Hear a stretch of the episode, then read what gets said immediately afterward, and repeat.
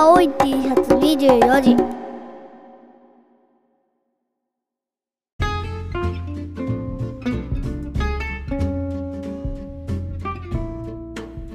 どうも毎度さん石川県の変な米農家青い T シャツ竹本です。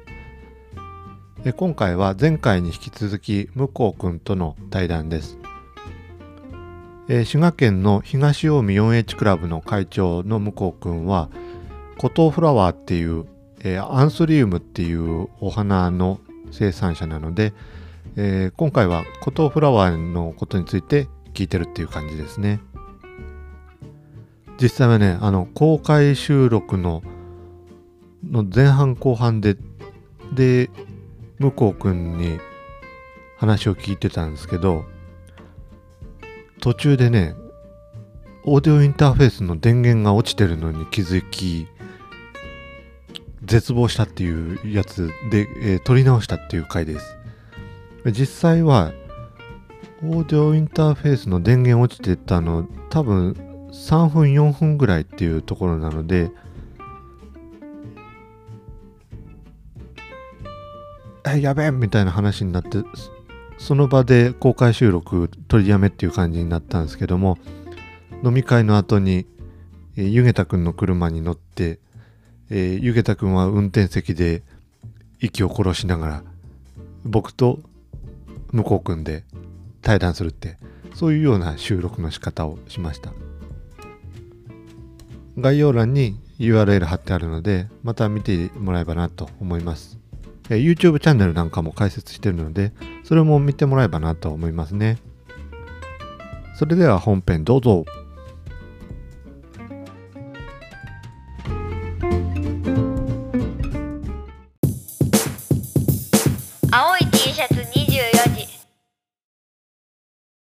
OK じゃあこっからはえっと向こうくんのことについて聞いていきたいと思いますあ、お願いします。お願いします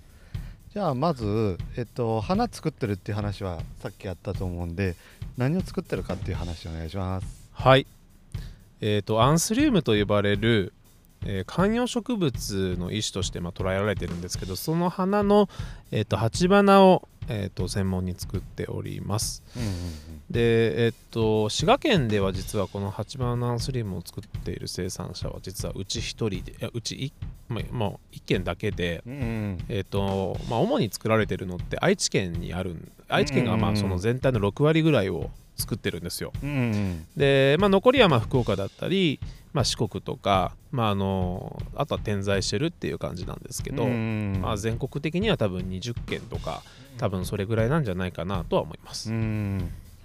なぜアンスリウムになったっていうのはあったりするんかね。あもうあの風親の,、まあ、あの時代の流れというかうんもともとはあのポスポトスって言われるもう本当にあの葉っぱだけが、あの咲くようなそういった観葉植物を作ってたんですけど、まああのバブリーな時期は本当によく売れたらしくて、ただまあバブルがはじけて、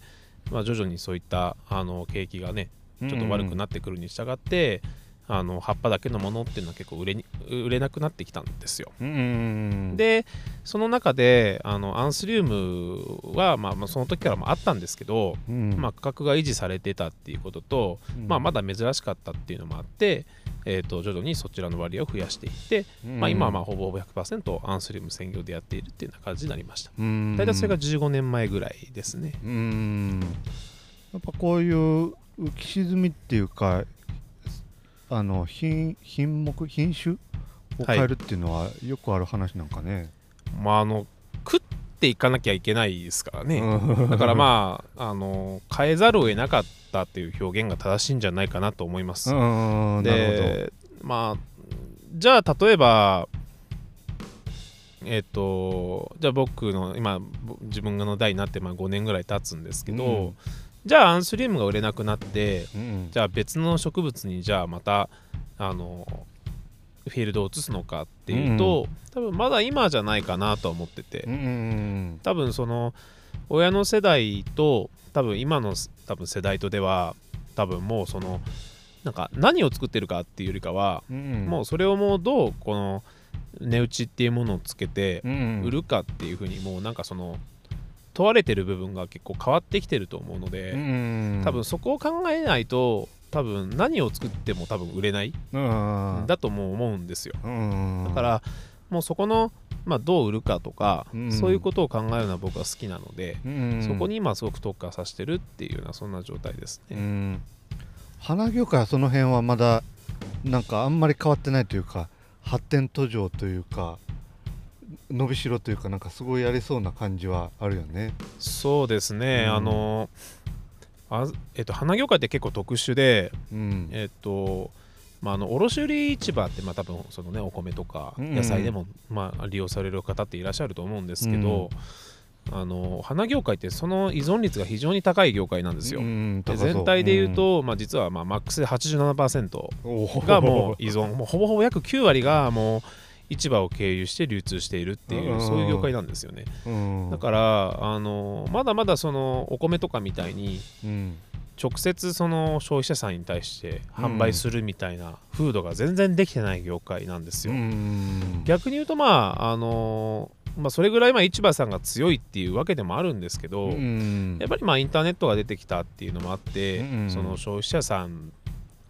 からするとうん生産者に直接やっぱりコンタクトを取りたいっていうそういうケースがすごく増えてきているので、うんまあ、いくらまあその依存率が高いとは言ったってうん。あのそういった部分は変わってくるんじゃないかなとは思います。そうやね。結局流通が変わった米とかも流通が変わったっていうのが大きくてこう宅急便とかそんなのが発達したから運賃は結構かかるけど個人のお客さんに直接送るっていうのがなんか割に合うっていうかそうですよね。計算になるみたいなそういうところから切り開かれてったみたいなところがあるし、はい、なんかお花みたいに農家市場お花屋花屋さんっていうこうくっきり分かれとるっていうのはある意味で言ったらなんか時代錯誤というかそうですねそういうところはあ古いものになってきてる気がしますね。で、うんあのーお花のその、まあえっと、出荷されたお花がですね、うん。えっと、お店になる前に大体1週間かかるんですよ。うんで1週間って結構そのお花からすると結構クリティカルな期間で、うんあのーまあちょっとこうなんだろうあのとても鮮度がいいという状態から、うんまあ、そうじゃない状態になるには結構十分な期間だったりするんですねこの1週間って期間は。うん。でお客さんからすると新鮮なやつ欲しいじゃないですか。そうやね。ね。うんでってなってきた時にそのこれまではもうそのお花屋さんで買うしかなかったっていう話だったんですけど、うんまあ、そうじゃなくなったっていうのもあるので、うんお客さんからすると、まあ、あのそういう間はどんどんはしょっていった方がうん同じお金を払うにしても、まあ、満足いくものになるよなって思うんですうよ。ん。だからあの食べ物ただお米とかってまあそういうね保存の効くものって多分それは何日かぐらいではそのねすぐダメになったりってしないとは思うんですけど、うん。あのお花ってやっぱり綺麗である状態が綺麗じゃなくなっていくっていうのは、うんやっぱりもう価値がそもそもなくなっちゃうってことなんで、そうやね。まあ、それはあのね神聖なうちに届いた方がそのお家に届いてからややっぱり長持ちするわけですからね、だからあのやっぱり直接取引をしていくっていうことは、うん。そのおお消費者の方々にとっては大変僕はいいことなんじゃないかなと思ってます。うん。そうあのーちょっと別の話になるとえっときゅうりの産地の宮崎のはい、人が話しとってその人らもこう鮮度命っていう風ににやっとるんやけど鮮度命っていうのでワンタッチきゅうりって言って1回しかきゅうりに触らんで済むようなそういう出荷体系っていうのを作ってんけどはい、それで消費者の人に届くのにやっぱ5日ぐらいかかるっていう話になっとって、えー鮮度命とは言っとるけどもその流通の中での鮮度命っていう話やし、えー農家から直に消費者の人にやるっていうのになったら途端にんなんかあの強みが生きんくなるみたいなはい、そういう話をしとったから花なんてね特にそうやよね。あのー花ってまあ主にまあ切り花系とうん鉢花系で分かれるんですけど、んもう切り花はもうしょうがないと思うんですよ。ももうそのお花屋さんにそのそのお花屋さんのセンスでコーディネートしてもらわないとやっぱり価値が生まれない商品なんで、うんまあできるだけその低い温度でその届けることでまあ持ち持つようになりますから花持ちが良くなりますからそれであのやってくれたらいいかなとは思うんですけどね。でも鉢花に関してはうん。そこってあんまりそのお花屋さんが手を加えるとかっていう部分が結構要素として残ってないんですよ。やれることってもう鉢を変えるか、うんもうラッピングとかしてちょっとこう華やかに見せるかしかもう正直やれることってないです、まあ、あとせいぜい他の植物と一緒に植え込むかぐらいしかもうなくて、うん。えっ、となんかそれは本当にあのあるかなって思ってて、うん要は介在価値間に入ることでの価値が生まれにくい商材なんじゃないのかなと思うんですよ。うん。なるほどねだからあのキュウリみたいにまあそのなんだろういろんなところにやっぱり届けなきゃいけないっていうものか、その商品としてもすでにある程度例えば生産者のところで、ある程度もう商品としてもう完完成ある程度されているものに関しては、うん多分ある程度あのメリットになるんじゃないのかな、うん。キュウリってどっちかっていうと、まあ、それだけでっていう買い方ってしませんよね。大体他のものと一緒に買ったりするから、うん。ちょっとやっぱりこうあの直送それだけを直送するっていうのは結構難しい商材なんじゃないかなって思うんですよね。でさっきもあの自分のクラブメンバーのとに喋った本当にブロッコリーとかと多分扱い的にはほぼ変わらないのかなと思っていて、うんそこはやっぱり課題としてはあるのかなって。でもかとで一方でねアマゾンとかがやっぱりねあのアマゾンフレッシュとかって今やろうとしてるわけで、やっぱり鮮度がいいものがもうすぐに届いた届いてってなってくと、うん。もうなんか待っててもなんだろう淘汰されていくうん。風になってくるのかなっていう気がします。だから変えなきゃいけないのはその出出荷とかそのうん。選果とかまあそのそういうとこよりかは多分流通そのものを多分いじっていかないとうん。良くならないのかなって、うんうんでも実際これやろうと思った時にお客さんは多分ね OK って言ってくれると思うんですよね。うんでも多分それをノーって言いとしたらもう今そのその流今の既存の流通に関わってる人たちが多分間違いなく足を引っ張ってくるので そうやね。まあそれをねやっぱり日本って足引っ張る文化ですからうん。なかなかそこって変わっていかないのかなっていう気がします。そうやね。結局うちらもえ直で EC やるって結局お米屋さんの株を奪うっていうような話なんで、うんで業界全体で言ったら何なのそれみたいな話もあったりするんやけどけど一方でお客さんのニーズとかそんな点から言ったら直で売るっていうことが求められとったりってそいううところが。あったりするしそこら辺はちゃんと時代に合わせていかんなんなっていう感じだよね。今回のそのコロナで特にそれが顕著になったと思っていて、うんうん自分たちからしたら売ってくれるんだったら喜んで出すようなんですけど、うんうん。まあしょうがなかったにしてもうんうん。ね間のお店が営業停止になっちゃったって言った時に、うんじゃあ誰が苦しむかって言ったら生産者だけなんですよね。うんうんでね。ねあの営業停止したお店はいや仕入れてないんだから、うんうん。別にそのコストを払う必要ないわけで,、うんうんでその人たちのために作った生産者だけが泣き見るんかいっていう話になっちゃうんで、そうやね。それもなんか気がし、ね、違うっていうなんかそれは違うかなっていう気もしますし、うん。それはなんかもうあの仕方ないことなのかなっていうう気は、ん。でさっきちょっとあのクラウドメンバーと喋ってたんですけど、あのまあまあ例えば直販をするっていう時になった時に、うん。まあこれまでをあの手伝ってもらってた例えばお花屋さんとかその間のうん。中間の業者さんうん。が、そのまあ難色を示してくると。うんうん。ってなった時にまああの示してくれるのはまあ分かると。うん。だけどじゃああのじゃあもうやらないからうんうん。その分売ってくれるの？っていう話を振った時に あの気持ちよくイエスってやっぱり返ってこないよねって話をしてたんですよ。うんそうやね。で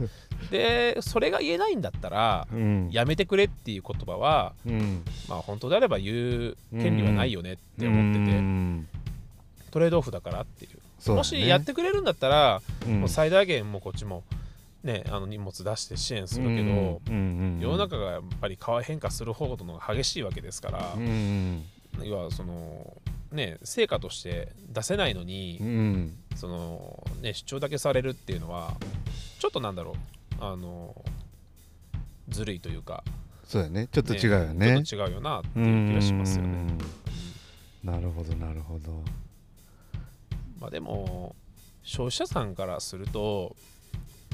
一番あの詳しい人から買いたいですよね。うん今自分がその、まあ、YouTube やってるんですけどうんうんあのそれも実はそこから来てるんですよ。うんうん要はそのお花屋さんがあのお花屋さんのようなインターネットが出てきたおかげでうんうんお花屋さんより詳しい消費者さんが出てきちゃったんですよね。おお なるほどでで一方でお花屋さんはうん。あの、まあ、アルバイトの人とかでうん要は専門の知識を持った人がいなくなっちゃってるんですよ、教育が追いついてないっていう。うんでまあそれがあって要はその買った方からすると、うん。いやあなたあなたたちが売ったもんでしょ？うんだとしたら詳しくて当たり前でしょ？っていう体で来来るわけですよ、けだけどお花屋さんはそれに応えられないわけですようね、んななってくると消費者さんからすると、まあ、なんでよって話になるわけですようね。んでまああのー食べ物と違ってお花が好きな人ってとことん好きな人っていてインターネットを使って調べまくるんですよ。うんだからやっぱりいそのいろんなただただまあアルバイトとかでやってる人らに比べるとはるかに知識が勝ってくるんですよね。うん。そういう人たちからするとそのお花屋さんでなんかあのそういった、うん、本当だったらそこで解消したいのにうんさしてくれないからそれが不満になっちゃうんですよね。うんなるんやね。で商品って誰が一番じゃあ詳しいかって言ったらうん。実は苗屋さんとかでもなくて作り手の生産者が一番詳しいんですよ。うんだって作ってるんだから。うんだからそれをそういう作ってて一番詳しい人にうん。聞きたいって思うんですよねやっぱり。好きなもんだから。うんだからあのそういう人がやっぱり流れ着いてくるんですようちって。うんなるほど。そうあのなんか調べてたらたどり着きましたって言って。でそれでやっぱりいろんな、まあ、コミュニケーションを取っていくとやっぱりそういうまあ不満的なものがうん。結構噴出したりとか、うん。逆にそこでちゃんとその納得してもらえるような回答をするとそのお客さんってずっとファンになななり続けてくれるっていうのもあって、やっぱりあのこれまでそういう手段がなかったんで、うん生産者って結構こうなんか日の目を浴びなかったっていう人もうんいたんじゃないかなと思うんですけど、生産者にとっては多分すごく今いい時代になってんじゃないのかななるほどね。そういうそういう問い合わせが来るから YouTube チャンネル作ろうっていうようなそういう傾向あった感じ？あもともとはその、うん。SNS を使って発信してたんですよ。であの自分の場合はまあ Facebook だったりうん Instagram を使ってやってたんですけど、まあ、そこで売りたいってかっていうよりかはあのなんだろう。こういうふうにやってもっとこう賢くなってほしいっていう実は思いでやってて、でまあさっきも言った通りそのお花屋さんがうん。詳しくないけど、うん。その詳しくないお花屋さんに間違った情報を吹き込まれちゃって損をしてる消費者さんっていうのがいるんですよ。で結構それがなんかあの、まあ、仕方ないかもしれないけど、うん。結構えぐいそのなんだろうこの、まあ、騙されたじゃないですけど、うん。そういうことを目に遭ってるっていう人が、うん。結構うちのそういう問い合わせしてくる方の中に結構いて、うん。で要はあの花屋さんやからプロやろうと思って聞いてその人は適当に答えたけどもお客さんからするとプロの意見だって言ってそうなんですよ。丸丸飲みっていうか鵜呑みに鵜う呑みにしててで枯らしちゃったとかですうね。ーんなるほど。で結構それがあってうん。であの以前なんかあのマツコマツコ・デラックスが確か出たなんか趣味の園芸かなんかうんで、うん。アンスリウムのうんうん。あのなんか植え替えかなんかの、うんうん。そういうなんかテレビのなんかその取材が番組があったんですよ。うんうんで僕らの女子からするとそれやっちゃいかんだろうっていうことをテレビで大々的にやってたんですよね。で当然それでやったらまあインパクトはあるんだけど、うんうん。植物の生態的にそれでやったら枯れるんですよ。うんうんでもそれをもう言うたら、うんテレビの人たちはまあインパクトが欲しいわけですよ。視聴率上げたいから。そうやね。だからうん正しさよりも面白さっていうかインパクトを重視しちゃうから、うん結構それを鵜呑みにしちゃう人が本当にいて、うんその日その放映があった次の日にうん。電話かかってきたんですうちに、うん。それはたまたまそのテレビを見て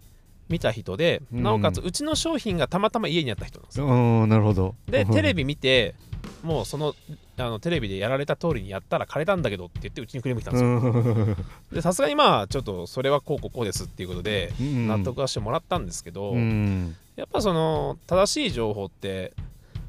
伝わってないなっていうのを思ってうん。でそれによってその損をしている人がいる。うん。でまあバブルの時期はまあそれで良かったかもしれないですけど、うん。まあ、今ってねそうじゃないですから、うん。やっぱできるだけ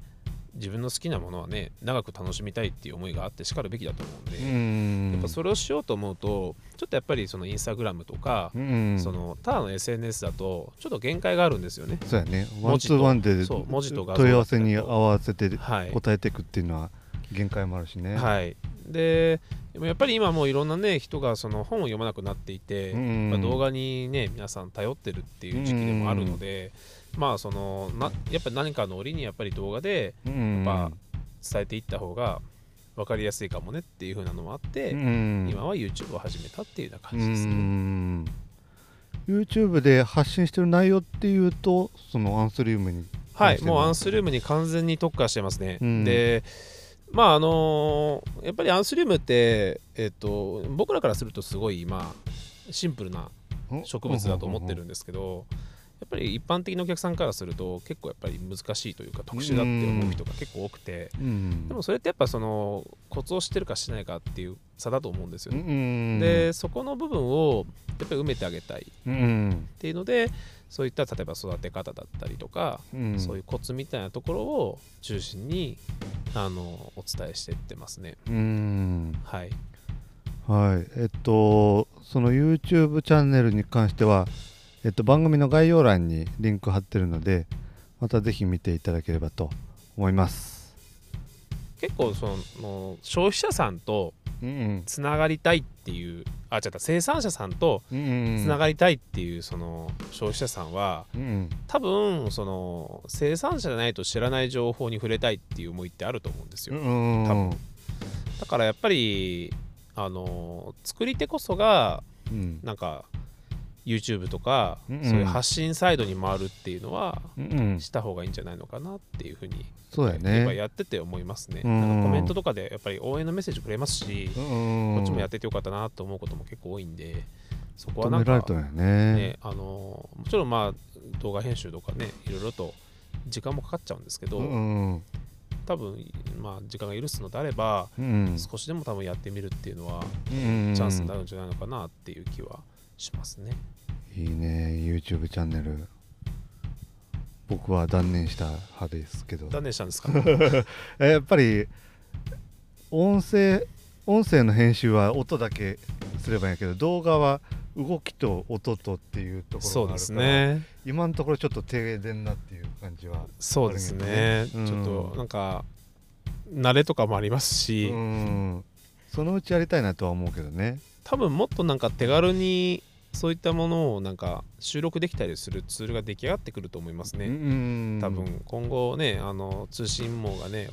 5G になってろねあの 6G になっていくと、ややっぱり処理できる通信量増えてくるんで、そうやね。多分もっと多分あのタイムリーなうん。情報発信ができるんじゃないかなと思いますんで、うん。なんかねあの待ってみるっていうのも一つあるかもしれないです。そうやね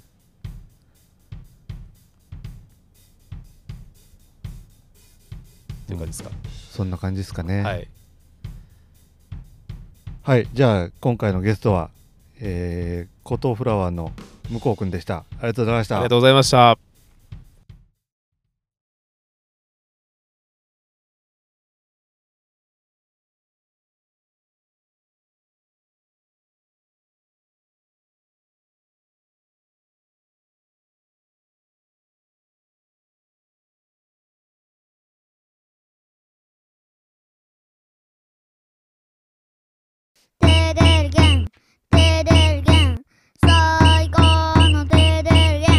お米産地直送竹本農場。手軽に本格リゾットが作れるリゾットセット。リゾットマンマ好評発売中。詳しくはカタカナ入力テーデルゲンで検索。美味しいお米食べてちょうだい